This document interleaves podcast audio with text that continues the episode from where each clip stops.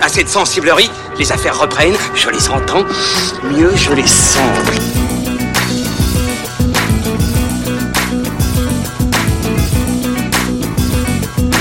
Qu'est-ce que c'est que ce foutoir, mon petit Bernard?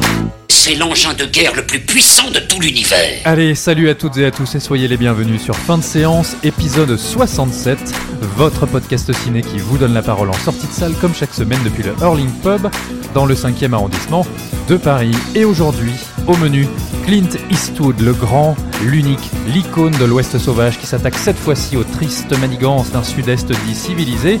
Nous sommes en Géorgie, à Atlanta, et c'est le cas Richard Jewell. Puis, dans la seconde partie de l'émission, Lettre à Franco, nouvelle réalisation du cinéaste Alejandro Amenabar, qui revient cette fois-ci dans une Espagne en proie à la terrible guerre civile de 1936 à 1939, sur laquelle le spectre du franquisme plane. Et pour en parler, je retrouve les deux révolutionnaires de la critique, Ilan Ferry et Julien Munoz de cinévibe.fr. Comment allez-vous? Ah, moi j'étais plutôt franquiste, hein, mais oh pardon. Non, non, euh, bah ça va, écoute. hein. Alors, si les bières sont bien fraîches et que vous êtes fin prêts, messieurs, il est temps de s'envoler tout d'abord pour les États-Unis. C'est parti. Bon, cette mission, c'est quoi? I want you to say there's a bomb in Centennial Park. You have 30 minutes. Stop trying to be their best friend. I was raised to respect authority. Authorities are looking to eat you alive. There's a bomb in Centennial Park. You have 30 minutes. I'm sorry, what? His accusers are two of the most powerful forces in the world the United States government and the media. I do want to help y'all. I'm law enforcement too. Vous l'entendez, pas de micro-trottoir cette fois-ci. Alors malheureusement, je n'ai je n'ai pas eu le temps de m'en occuper. Je suis rentré de vacances. Voilà. Et, euh, et du coup, euh, on va faire un petit pitch parce qu'il est temps de pitcher le film et je sais que Julien, tu aimes bien ça. Bah, ok, ok. Est-ce que va- tu as envie de nous pitcher le cas Richard Jewell? Oui, donc euh, nous sommes en juillet 1996. euh, Atlanta accueille les JO d'été. Exactement, les Jeux Olympiques. À titre perso, moi j'étais en colonie de vacances à l'époque, Où voilà. ça? Euh, en Bretagne. D'accord. Donc il n'a rien à voir avec les attentats, hein, au cas Voilà, ouais, donc moi j'y suis pour rien. Et donc euh, on a un, un attentat une, à la bombe qui a retenti, quoi. Voilà, un des concerts euh, de la cérémonie des JO Non. est en proie à une terrible attaque terroriste. Euh, donc euh, moi de cette histoire c'est euh, il y avait je, je ne connais que c'est que ça en fait et que donc euh, on nous raconte l'histoire méconnue finalement de Richard Jewell un, Un jeune agent de sécurité. un jeune agent pas excuse-moi j'ai un peu de mal à trouver mes mots euh, qui euh, bah, finalement est le premier à trouver la bombe et à prévenir et, et fait que euh, on a évité le pire Oui. même si il y a eu une centaine de blessés et deux morts et donc il est traité d'abord comme un héros, puis finalement arrive que il est suspecté d'être le poseur de bombes, et c'est justement ce, cauchemar euh, médiatique qui va s'abattre sur lui qu'on suit dans le film. Voilà, parce que le pauvre Richard Jewell, malgré lui, en fait, euh, correspond dans l'inconscient collectif et selon certains profils du FBI à l'archétype du euh, terroriste solitaire, le mec qui vit chez sa mère, qui a un physique pas facile, qui a l'air un peu benet, qui rêvait d'être un policier. Et donc du coup, voilà, le sort s'abat sur lui, les médias s'en prennent à lui et à sa mère, et notamment un agent du FBI euh, incarné par John Hamm. Et je voulais dire ça parce que malgré tout, le casting est quand même assez impressionnant. Ça fait longtemps que j'avais pas vu un aussi beau casting chez un Clint Eastwood. On a Sam Rockwell, donc Sam Rockwell, je pense qu'ici on est tous fans de, de cet acteur. Bien sûr. Olivia Wilde, Kathy Bates, la grande Kathy Bates, John Hamm, je l'ai dit, Nina Arienda et enfin le euh, fameux Paul Walter Hauser qui incarne Richard Jewell, qui est un acteur qui n'est pas du tout connu du grand public, que l'on a pu apercevoir dans des petits rôles dans euh, Moi, Tonya et Black Klansman. Et je le trouve assez extraordinaire ce comédien. Enfin, vous allez me dire ce que vous en pensez. Julien, du coup, tu peux enchaîner si tu veux. Donc euh, c'est une œuvre qui était attendue parce que je pense qu'on a tout de suite perçu quand même qu'elle faisait écho au dernier film de Clint Eastwood. hein, qui euh, ces derniers temps c'est euh, alors je parle pas de la mule qu'on avait traité l'année dernière mais euh, de ses précédents comme Sully, American Sniper ou le train de 15h10 pour Paris Voilà. voilà, je me trompe pas dans le titre, qui est une, finalement une, euh, une réflexion sur l'héroïsme euh, Américain. américain euh, post 11 septembre. Alors là, c'est avant le 11 septembre, on est quand même quelques années avant, mais ça, ça reste dans cette continuité thémati- thématique, et surtout pour moi, c'est vraiment un film miroir à Sully, où on a un, quelqu'un qui est posé tout de suite en héros, et qui tout d'un coup, elle va être broyée par la machine. Dans celui, c'était la machine administrative.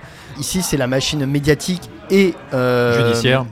ju- oui, judiciaire, ouais. puis, enfin, c'est le FBI qui lui, Oui, qui lui oui, cherche des noises. C'est dans le même prolongement, donc on- moi je retrouve les mêmes qualités et euh, on peut dire les mêmes défauts, mais euh, qui sont pour moi hyper minimes, euh, du, du cinéma d'Eastwood euh, des années 2010. Euh, donc un cinéma classique, mais qui est inattaquable euh, sur- la forme. Enfin, je veux dire, c'est, on va encore, enfin, on l'a déjà dit, on, et on peut que le répéter. Eastwood est un conteur euh, né qui sait comment raconter au mieux une histoire le plus simplement possible et de la manière la plus, la plus naturelle possible. Ce qui fait que finalement, on ne se concentre même plus sur la mise en scène ou, euh, ou sur les autres détails. C'est un film qui va de soi en fait. C'est Oui, oui. c'est un récit qui va de soi. Mais c'est surtout que pour moi, c'est un film intéressant parce que, en grand maître du classique, comme euh, peut l'être Spielberg avec ses films historiques, en fait, euh, euh, Eastwood cherche à nous parler bien évidemment d'aujourd'hui. On ne parle pas de 1996, on parle de l'Amérique de Trump. Précisément de cette euh, caste, de l'électorat de Trump, qui est cette Amérique des, des, des blancs pauvres, délaissés. on dirait les white trash, mais c'est pas vraiment On ça. va dire la classe ouvrière, Oui, la classe ouvrière, mais toute cette classe euh, populaire. euh, populaire qui s'est sentie délaissée depuis des décennies, qui a été abandonnée par le gouvernement américain, qui a été humiliée, en tout cas qui se sent humiliée et qui a au- aujourd'hui a pris sa revanche en élisant Trump et en le soutenant quoi qu'il fasse et quoi Mm. qu'il dise. Et Et, qui, euh, et qui pense euh, et- dur comme fer, qui croit dur comme fer, qu'ils valent mieux que ça et qu'ils méritent plus. Voilà, et d'ailleurs, c'est l'une des paroles de la mère du personnage, Oui, Katie Bates, qui le dit. Mais euh, enfin, non, je crois même que c'est son fils lui en parlant dit. de sa mère. Euh, ouais, sa mère, tu vaux mieux que ça. Tu vaux mieux que ça, on mérite mieux que ça. ouais. Et donc Richard G. Well, euh, voilà, donc qui a été un euh, qu'on découvre au début du film en, dans le, le métier, je pense, le plus euh, dévalorisant du monde euh, en- dans, dans les bureaux. C'est le mec qui est le préposé aux fournitures. Ouais, aux fournitures de bureau. Un mec qui déambule avec un chariot euh, plein de fournitures et qui demande aux gens dans, dans- dans un bureau est-ce que tu veux du scotch Est-ce que Des stylos.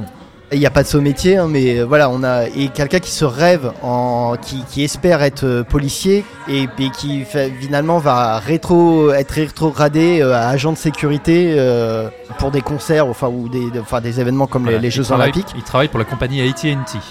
Voilà, voudrait être un héros, voudrait être quelqu'un d'important qui croit en, en- en les institutions, qui a un énorme respect pour les institutions, qui est maladroit, qui est quelqu'un qui a pas l'air d'avoir une très grande éducation, qui est un peu beauf sur. euh, Mais qui peut même carrément apparaître un peu simplet au premier abord. oui, hein. même qui a l'air, oui. Et très naïf. Voilà. Et donc, euh, c'est ce film qui, qui parle de, de ces gens-là. euh, donc, et, donc d'où l'humiliation, puisque on a ce personnage qui est d'abord traité comme un héros et puis qui après, en un claquement de doigts, passe du, du statut de héros à zéro, contrairement à Hercule dans le Disney, J'allais faire la référence, bravo. J'avais compris.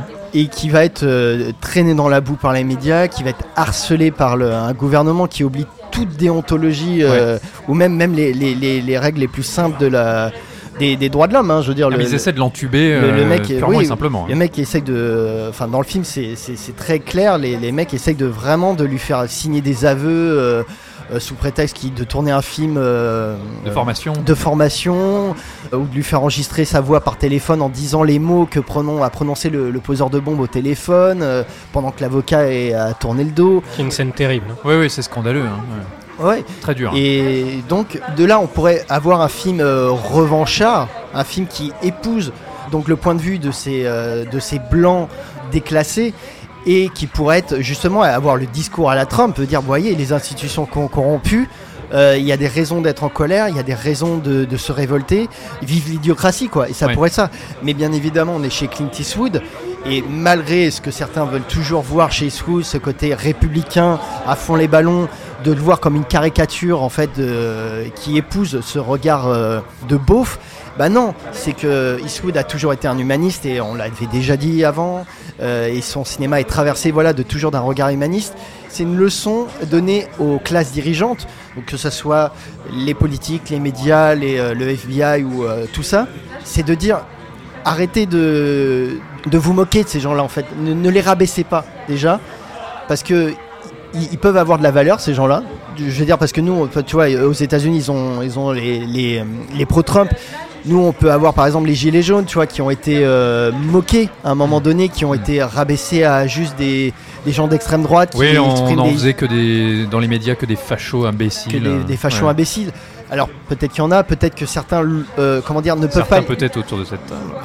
Pourquoi pas Je sais pas. Et non, mais certains peut-être l'expriment de cette façon parce qu'ils ne savent pas l'exprimer d'une autre façon, mais peut-être que le- à la base, il y a vraiment des une demande légitime. Oui. Je trouve que le film raconte ça et qu'en même temps, le film s'adresse justement à ces gens-là en leur disant ne succombez pas à la colère, ne succombez pas à la, à la haine de- du gouvernement, à la haine des autres, parce qu'on vous-même, on vous a, on vous avez subi des outrages. Montrez que vous êtes, vous êtes meilleur que ça encore. Hmm. Et on a ça dans ce parcours de ce personnage qui, C'est vrai. ouais. euh, au lieu de, bah, de voilà, de- d'être sur la défensive en- perpétuellement et, de, et de, de nourrir une haine envers ceux qui l'agressent, en fait, on a un personnage qui en fait euh, respecte les institutions, mais de manière totalement naturelle et irréfléchie en fait. Presque passive au début. hein. Ouais, Pardon, il- Ilan, tu voulais non, dire un puis il a un côté un peu christique parce qu'il tend Oui. l'autre joue à chaque Oui, fois. voilà, En ça. permanence, oui, oui, tout à fait. Le, le mec accuse les coups et puis par exemple il- le FBI lui a fait des traîtrises et à chaque fois qu'on euh, l'agent du FBI qui est joué par John Hamm lui demande de faire quelque chose qui est totalement aberrant, il y va, il y va et parce que il a le respect de l'institution en fait, il a, il a le respect de, de l'ordre. Et d'ailleurs, je trouve que euh, c'est assez bien montré son cheminement intellectuel. Et c'est vrai qu'au tout début, il dans une attitude assez passive et même il est dans l'admiration du badge, euh, il est dans l'admiration des couleurs de la police, euh, le rôle du FBI, les gentils contre les méchants. Il y a un discours un peu binaire que peut lui répéter sa mère. C'est quelqu'un qui a des portraits, des photos des différentes forces de l'ordre, qui va faire du tir, qui se rêve en policier.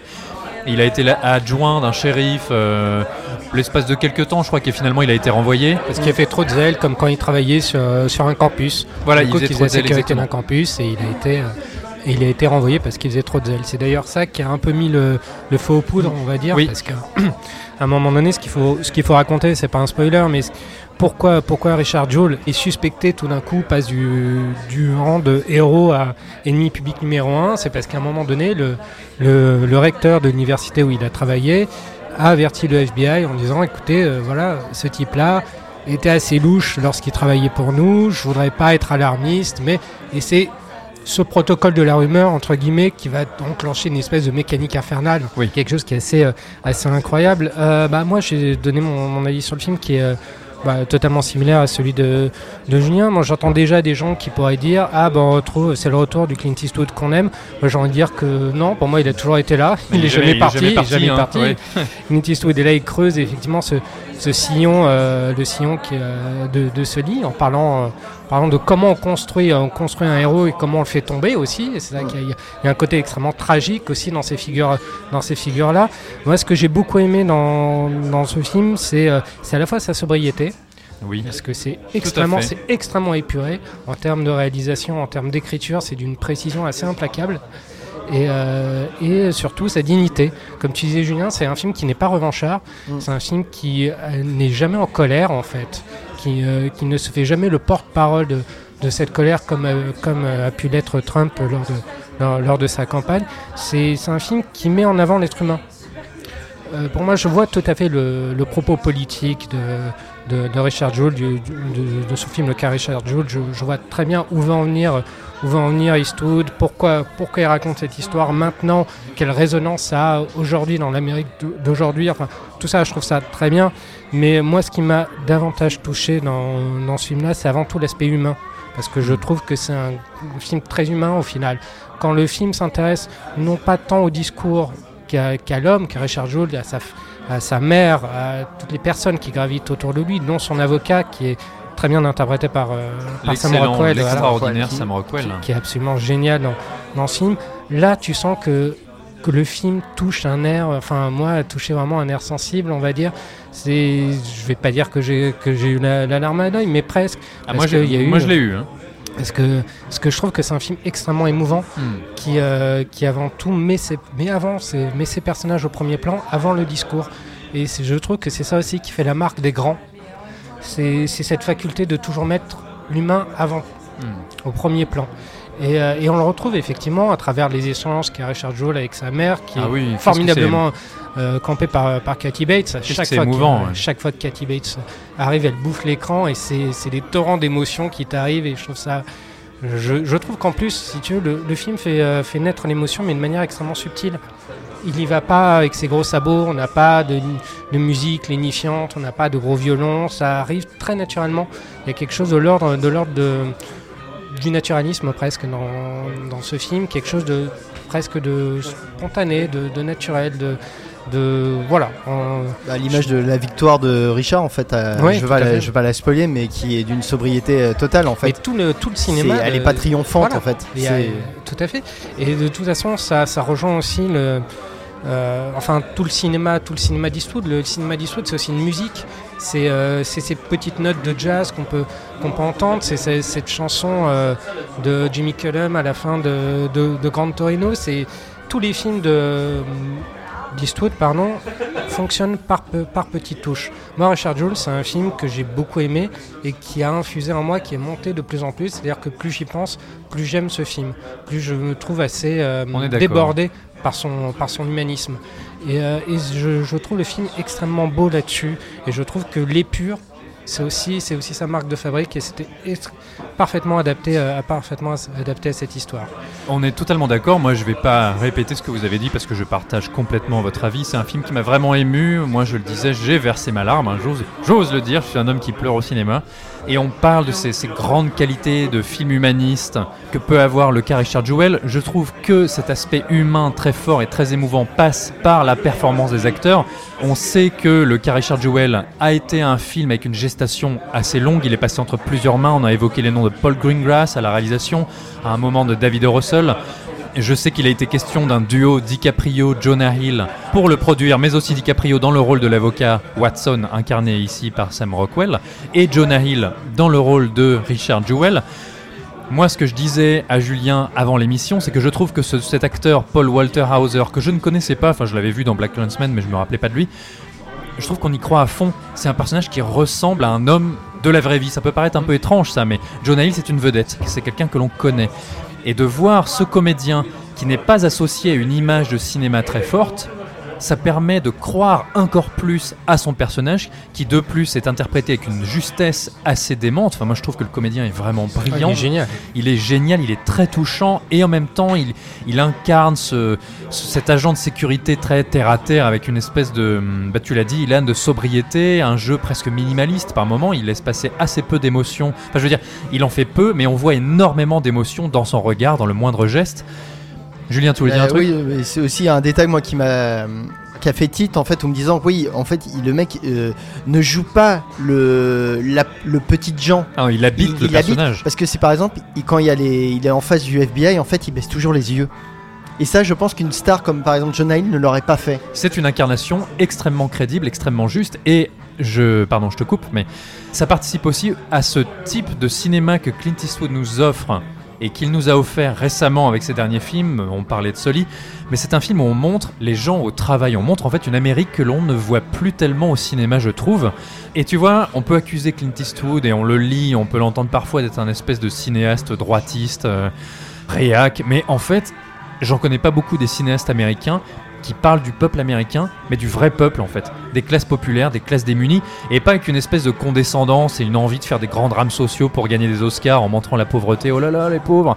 C'est pas du tout ça en fait. Il parle des gens, il parle des vrais gens. parce que surtout il les juge pas en fait c'est euh, Ouais. t'as Richard Jewell c'est on on nous cache pas enfin je veux dire on c'est un héros il a ce qu'il a fait a sauvé des vies ça on le montre mais en même temps on cache pas son côté beauf en fait Son côté C'est- je veux beauf, dire, le mec est un pro de la NRA Un am- Euh, ouais, il a un, un euh, il- véritable amoureux des armes. il a, il a un arsenal juste pour faire de la chasse tu vois t'as l'impression qu'il va rentrer en Mais c'est très drôle quand le. FBI découvre cet Ouais, ça arsenal. c'est marrant. Et Sam Rockwell a quelques, Ouais, qui- répar- ouais, quelques qui- répliques assez rigolotes. Et euh, tu vois, c'est le mec qui est capable d'acheter une, une grenade à un supérieur de l'armée, une grenade euh, désarmée, Ouais. juste pour faire un presse-papier en fait. Mais je veux dire, tu vois, on me parle d'un personnage comme ça, tu vois, j'ai tout de suite du mépris en fait. Et lui regarde ces gens-là d'une manière sans les juger et pour nous révéler en fait leur, à la fois leur petitesse mais leur grandeur. Oui. Et c'est- comme ça que je pense que ces gens-là veulent être regardés.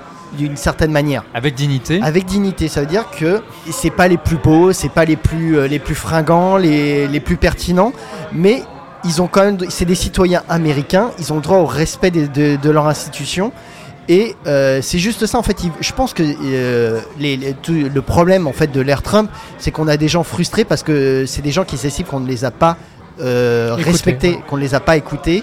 Alors, en partie, hein, attention. En, par- en partie, Euh, non mais je veux, oui. dire, je veux, je veux pas généraliser les, euh, les malheureusement les nombreux euh, white trash et euh, aussi plein de- pecno. plein, euh, plein de cons racistes. ouais, oui, de, Et de- plein d'hommes d'affaires euh, prêts à tout. Mais bon, enfin, Oui, oui. peu importe. mais voilà, c'est voilà, ça qui est beau dans ce film en fait, c'est qu'on on te- on rend leur dignité à des gens qui qui, bah, qui- qui ont juste droit parce que c'est des êtres humains comme tout le monde, avec leurs failles, avec leurs défauts. Et voilà, et je trouve que le film n'est absolument pas euh, euh, enjoli- enjoliveur. Non, Enjoliver, c'est pour les Ah, voitures, mais bon. Mais enfin, euh, euh, non, le film n'essaye pas d'être de- D'idéaliser. dans- d'idéaliser ces personnages-là, parce que comme je dis, on, on voit vraiment des, tu vois des, des- des comportements de, de Richard qui est vraiment, tu dis, oh putain, quel pauvre mec quoi, quoi. Tu dis, mais, Mais le film un est- peu d'entrain quoi. Et, et parfois avec beaucoup d'humour. hein. Le, le Oui, film oui, est bien très sûr, drôle. bah, bien sûr, mais comme, comme toujours euh, avec Eastwood, il y a, il y a Oui, toujours des un regard. touches comme ça. Et C'était comme le, le Salut les dans la mule, tu vois. il y y Ouais. il- C'est toujours avec ce regard un peu impertinent de dire bah, on, a le, on a le droit de rire d'eux, mais on- il faut le faire d'une certaine façon en fait. Ilan. Oui, ce qui est, ce qui est très beau avec ce film, c'est qu'il arrive, qu'il oppose de manière extrêmement juste, on va dire l'élévation sociale à la grandeur d'âme. Et je pense que c'est aussi un, on va dire un peu un leitmotiv du, cinéma d'Eastwood et de ce film en particulier, qui en est un peu le catalyseur, c'est l'idée de dignité.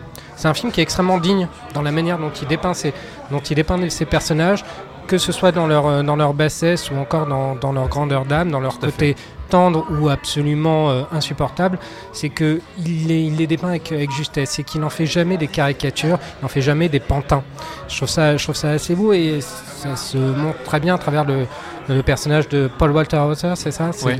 qui que moi j'avais euh, que j'avais remarqué dans Moi Tonya, qui où il jouait un peu, un peu une sorte de version un peu euh, pervertie entre guillemets de, de Richard Joule, où il- c'était ce type qui était frustré de ne pas être flic et qui avait une culture incroyable sur les armes, qui m'ait bien donné des leçons et qui te disait bon voilà si tu veux paralyser un mec, tu fais comme ça comme ça. Si moi je voulais poser une bombe, je ferais comme ça comme ça. Ça fait euh, ça fait euh, ça écho, à cette scène. Donc il y a ce côté où euh, où cet acteur incarne cette Amérique cette Amérique frustrée, cette Amérique qui a besoin de, de se donner une contenance dans des dans une, dans une posture et qui, euh, et qui au final, si on gratte un peu la surface, est soit médiocre, comme c'est le cas dans Moi Tonya, soit euh, parfaitement attachant, comme c'est le cas dans, dans Richard Joule.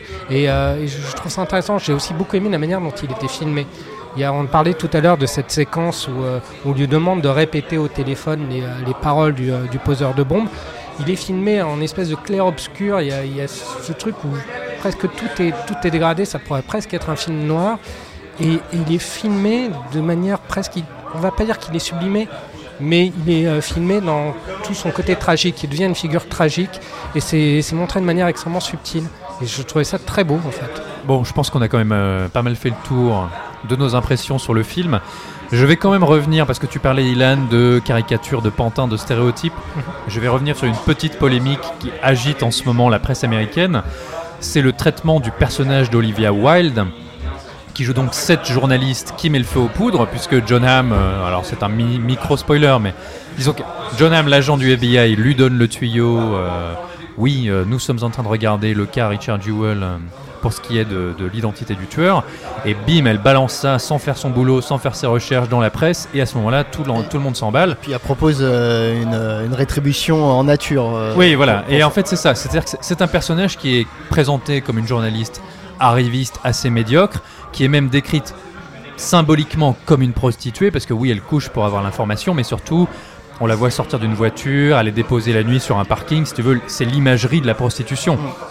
Et c'est quelque chose qui a énormément choqué une partie, en tout cas, des gens et de la rédaction de l'époque, qui est, toujours là, et qui disait mais attention, ça ne s'est pas passé du tout comme ça. Et là, c'est un énorme raccourci de Clint Eastwood pour servir son propos. Et évidemment, étant donné qu'on parle d'une véritable personne qui a existé malgré les erreurs journalistiques qu'elle ait pu faire, on se doute quand même que, allez, 90% des gens vont sortir de la salle en se disant mais cette nana, euh, quelle grosse, euh, hein. Est-ce que euh, ça vous paraît normal si on aborde ce film avec autant de réalisme, autant de crédibilité dans le traitement de ces personnages, de tordre la réalité comme ça pour servir le message?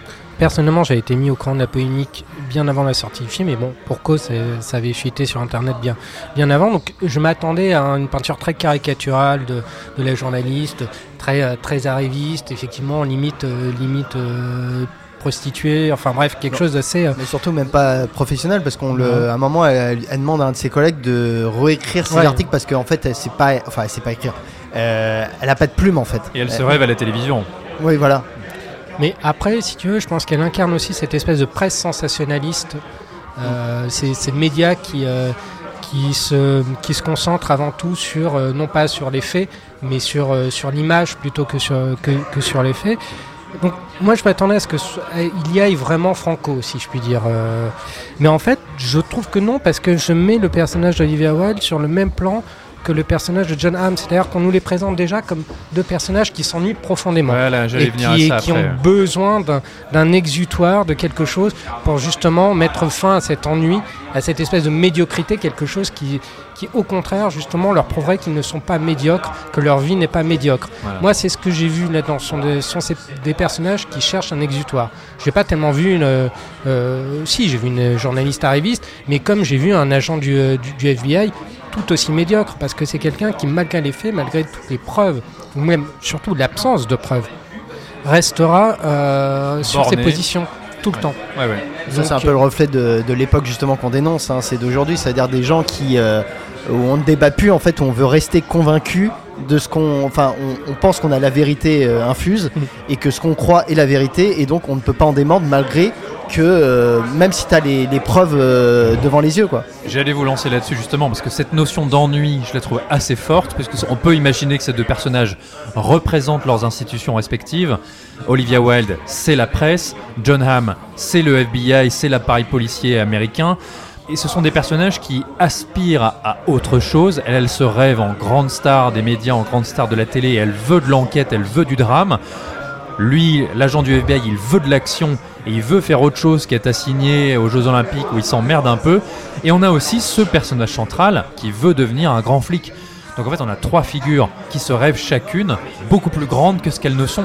Et ça amène des dérives. bah, on a trois personnages qui sont frustrés, au fond. Trois personnages frustrés, voilà. Voilà, euh, l'agent du FBI, Olivia Wilde et, euh, et, euh, et Richard Jewell. Mais il y en a un, si tu veux, qui, qui reste, qui reste dans une forme d'idéalisation. Oui. Il est, il est moins dans la frustration que dans le rêve. Tandis que les deux autres, deux autres personnages sont totalement blasés, sont, sont, euh, on va dire, euh, oui, c'est ça, blasés. euh, J'ai pas d'autres mots pour, pour dire ça, d'une assez cynique en fait, au final. Et euh, il y a chez l'un l'amour de, enfin, l'envie de vouloir aspirer à, à- à autre chose, mais par passion, par, par désir, par presque, on appelle ça par vocation. Oui. Tandis que les autres, tu sens que c'est plus par envie d'élévation sociale. Donc il y a ces deux choses qui sont totalement opposées, une, une forme de noblesse chez, chez Richard Jewell et, euh, et une frustration très forte chez les, chez les deux personnages. Et je trouve que ça se répond plutôt bien en fait. Par contre, tu as, tu as quand même le personnage de Olivia Wilde qui a une rédemption à la fin. Oui, alors Qui- une petite rédemption. Une petite rédemption, mais qui est quand même là, que quand même le personnage se rend compte de son erreur et euh, en souffre. Oui. Il y a une leçon donnée à la presse en disant cette presse à scandale, cette sensation- sensationnaliste qui a des dérives qu'on a vu aujourd'hui, enfin qu'on voit de nos jours. hein. je veux dire, euh, moi je- ça m'a fait penser au, à BFM TV, tu vois, avec la- l'affaire de la prise d'otage euh, de l'hypercachère. Oui. Tu vois, de, où, on- où la presse à un moment avait fait son, un peu son mea culpa en disant oui, on a fauté à force de trop vouloir euh, tout montrer, de trop vouloir. euh, Ce qu'il n'y a pas dans le film. hein. Il n'y a aucun non. mea culpa de la part de la non, non, presse. bien, bien sûr, mais il y a, il y a les larmes d'Olivia Wilde dans- pendant la conférence de presse euh, finale qui, à mon avis, sont, sont là, sont dans ce sens-là, qui est euh, de donner une leçon à la presse qui elle-même a les moyens de comprendre son erreur. Tandis que tu as le gouvernement qui est représenté par John Hamm qui jusqu'à la fin n'en demandera pas en fait. Qui, qui à la fin le personnage dit à l'avocat de, de Richard je veux, vous, je veux que vous notiez que je considère qu'il est toujours coupable. Alors Je- que, historiquement, on a Ah. fini par trouver le véritable coupable Bien sûr. des Et années donc- plus tard. Donc c'est aussi ce- ce- cet état, euh, enfin comment dire, ce, oui voilà, enfin voilà, ces institutions de l'État qui euh, ne savent jamais reconnaître leurs erreurs et perpétue justement la faute et ce qui fait qu'on en arrive à l'Amérique où on en est, c'est que à force de, de commettre toujours les mêmes erreurs, bah on, voilà, on a donné aujourd'hui le pouvoir entre guillemets aux idiots. Donc c'est un- moi je trouve que c'est un film qui brille par sa, sa lecture de, de l'actualité en fait. Il prend très bien le pouls de son pays à travers le passé. quoi. Voilà. À travers le passé et donner le pouvoir aux idiots, je signale quand même, et la caméra s'y attarde pas mal de temps et sur pas mal de plans, que quand on montre enfin le grand bureau du FBI dans lequel va avoir lieu cet ultime interrogatoire, on a en, en fond un énorme drapeau confédéré. Et ça, je trouve le symbole assez fort et assez parlant. Maintenant, pour conclure, j'avais une petite anecdote, messieurs, histoire de terminer sur une note un peu plus joyeuse. Nous sommes donc aux Jeux Olympiques d'Atlanta en 1996. Connaissez-vous le nom du compositeur ou de la compositrice qui s'est chargé du thème d'ouverture des JO en 96 Ça serait pas un certain un mec pas trop connu, je crois qu'il s'appelle John Williams. Eh bien, pas du tout. C'est pas John Williams Non, Non c'est Basile Polidoris. Ah oui non pardon voilà j'ai confondu oui c'est. On confond souvent les deux. Non Voilà. non mais oui. Non, parce que John Williams avait déjà composé une musique je crois pour des JO précédents mais c'est vrai que c'était euh, Basil Paul Doris. 96, Basile Polidoris, donc la musique évidemment de Conan le Barbare, une musique absolument formidable. Et, et pour les JO, il a composé un thème alors dont on trouve plusieurs variations si vous le cherchez sur internet, mais je vous conseille d'aller y jeter non pas un œil mais une oreille. Le thème est absolument magnifique. Et sur ce, on va passer au film suivant et on prend l'avion pour l'Espagne.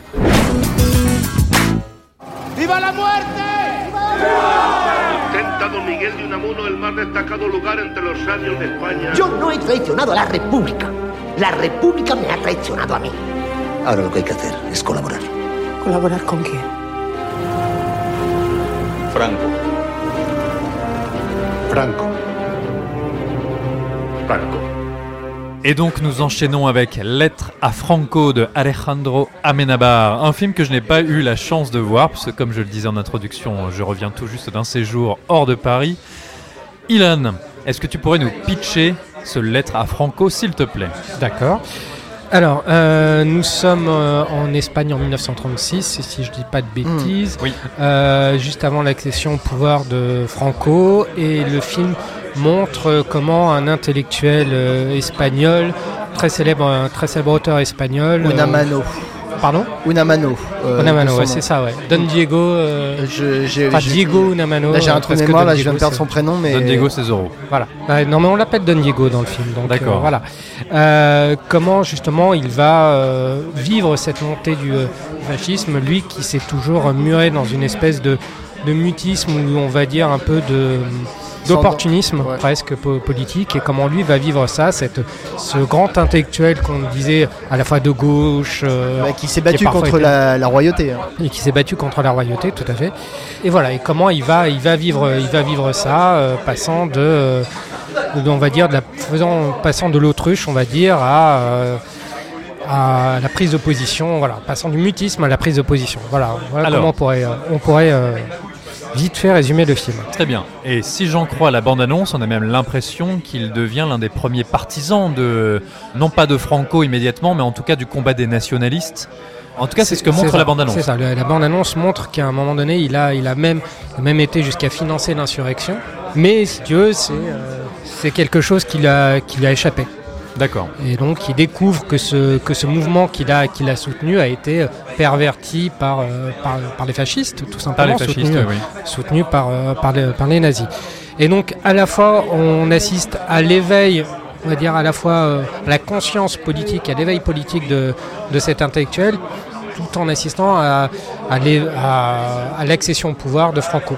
Donc il y a ces, espèces d'éveil, entre guillemets, d'accession de, de ces deux éveils qui sont mis en parallèle, qui est assez intéressant dans le film, et c'est ce que, c'est ce que l'être à Franco veut, veut montrer. Julien, il me semble que toi, tu avais envie de parler d'Alejandro Amenabar. Est-ce que c'est un cinéaste que toi, tu aimes euh, ou que tu suis particulièrement? Ouais, ouais, bah, c'est quand même un, un des cinéastes espagnols qui a, comment dire, qui a, qui a mis l'Espagne euh, sur la carte euh, du cinéma de genre euh, Oui, oui, à, oui. La, à la fin des années 90.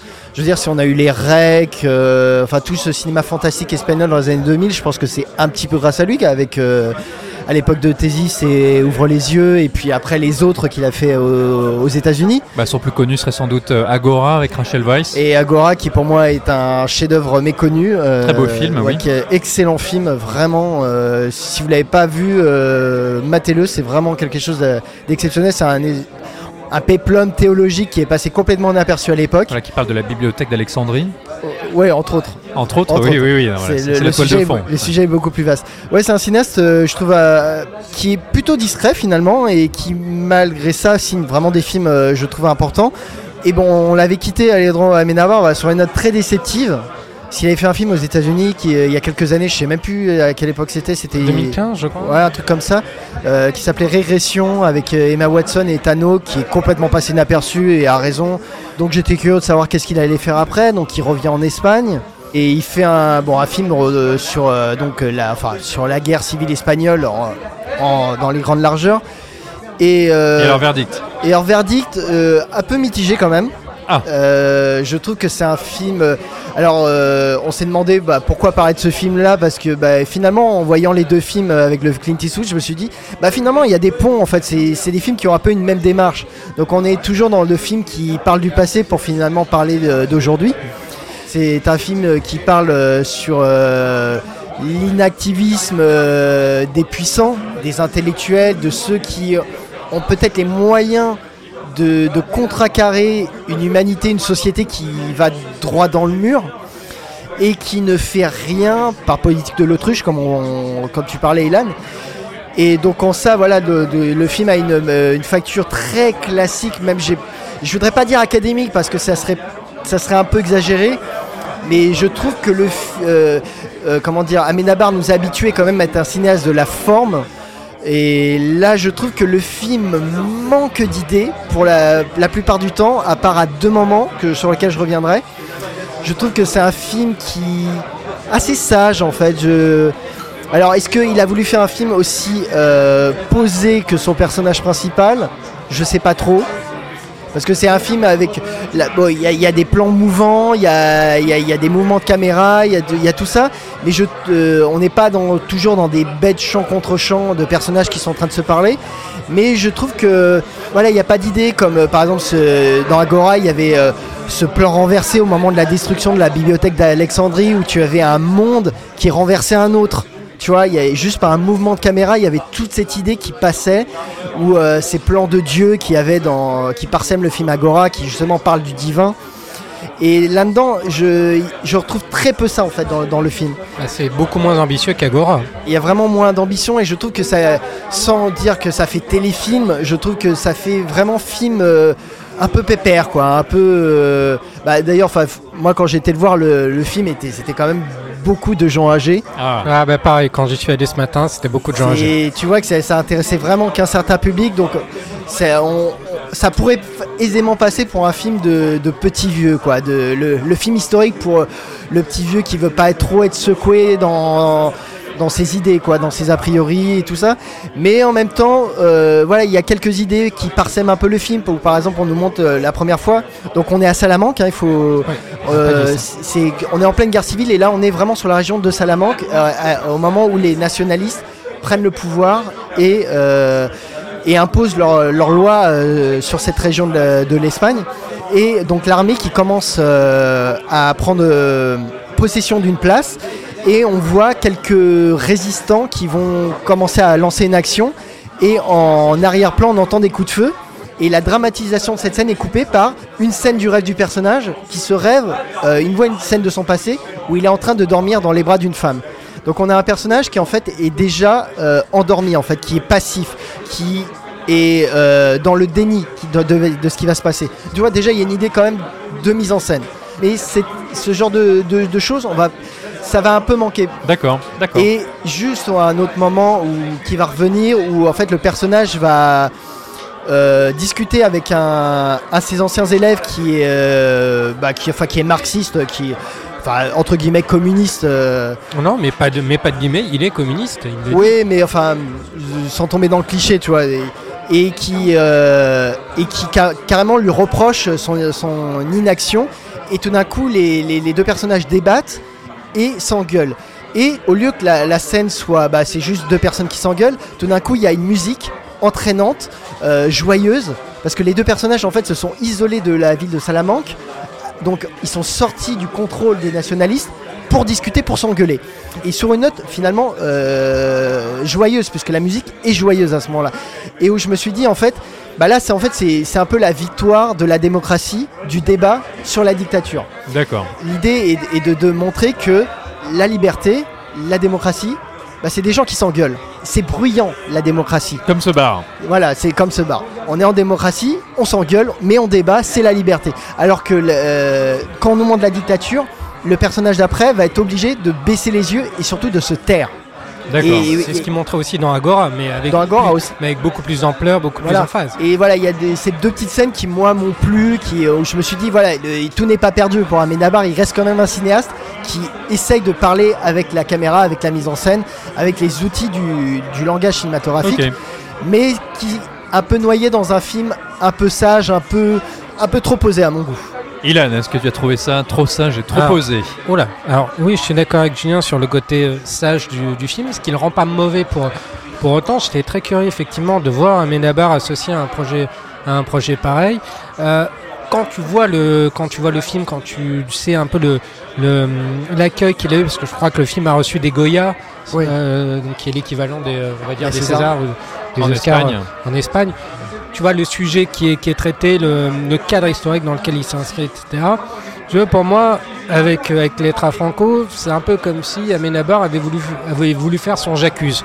C'est-à-dire le grand film classique qui revisite une page de l'histoire de son pays, une page sombre, mais une page qui est, euh, qui est, euh, qui est explorée. Donc ce côté à la fois académique, mais pas forcément dans le, dans le mauvais sens du terme, classique, mais euh, l'envie de, de revenir effectivement un peu plus, un peu plus de classicisme, un cinéma qui est peut-être euh, plus accessible, plus consensuel, on va dire. Enfin voilà, c'est euh, c'est un film, je pense, un film que Amenabar a réalisé pour se euh, comment dire, pour repayer un peu son ticket d'entrée dans, dans l'industrie, parce qu'à un moment donné, il a été un peu oublié. Je pense qu'Agora n'a pas bien marché. euh, Non, non, Agora a pas bien marché, mais je crois qu'il a eu pas mal de, de- des prix que des Goya. Des. Goya. Je crois qu'il avait été dans son pays, il avait été quand même assez reconnu, mais, Mais dans le reste voilà. du monde avait été complètement euh, Mais, passé voilà. inaperçu. Mais après, il y a, il y a eu, euh, il y a eu, euh, il y a eu régression. Donc, on- il est un peu tombé dans, l'oubli. Et je pense que revenir vers un sujet pareil, un film un peu plus de facture un peu plus classique, c'était peut-être une manière pour lui de, revenir vers,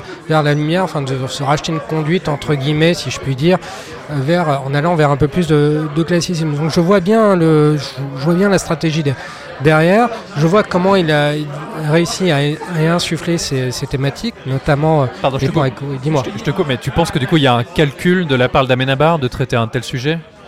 Je pense qu'à un moment donné, il a fallu qu'il aille, euh, qu'il aille, qu'il aille en dehors de sa, de, de sa zone de confort pour aller dans une autre zone de, de confort. d'accord, d'accord. Tendre vers un cinéma peut-être plus consensuel. Ok. Mais Voilà, quand même qui fasse avec, un peu euh, plus, euh, avec un message quand même. euh, Oui, un message qui est, qui est fort parce que moderniste. hein.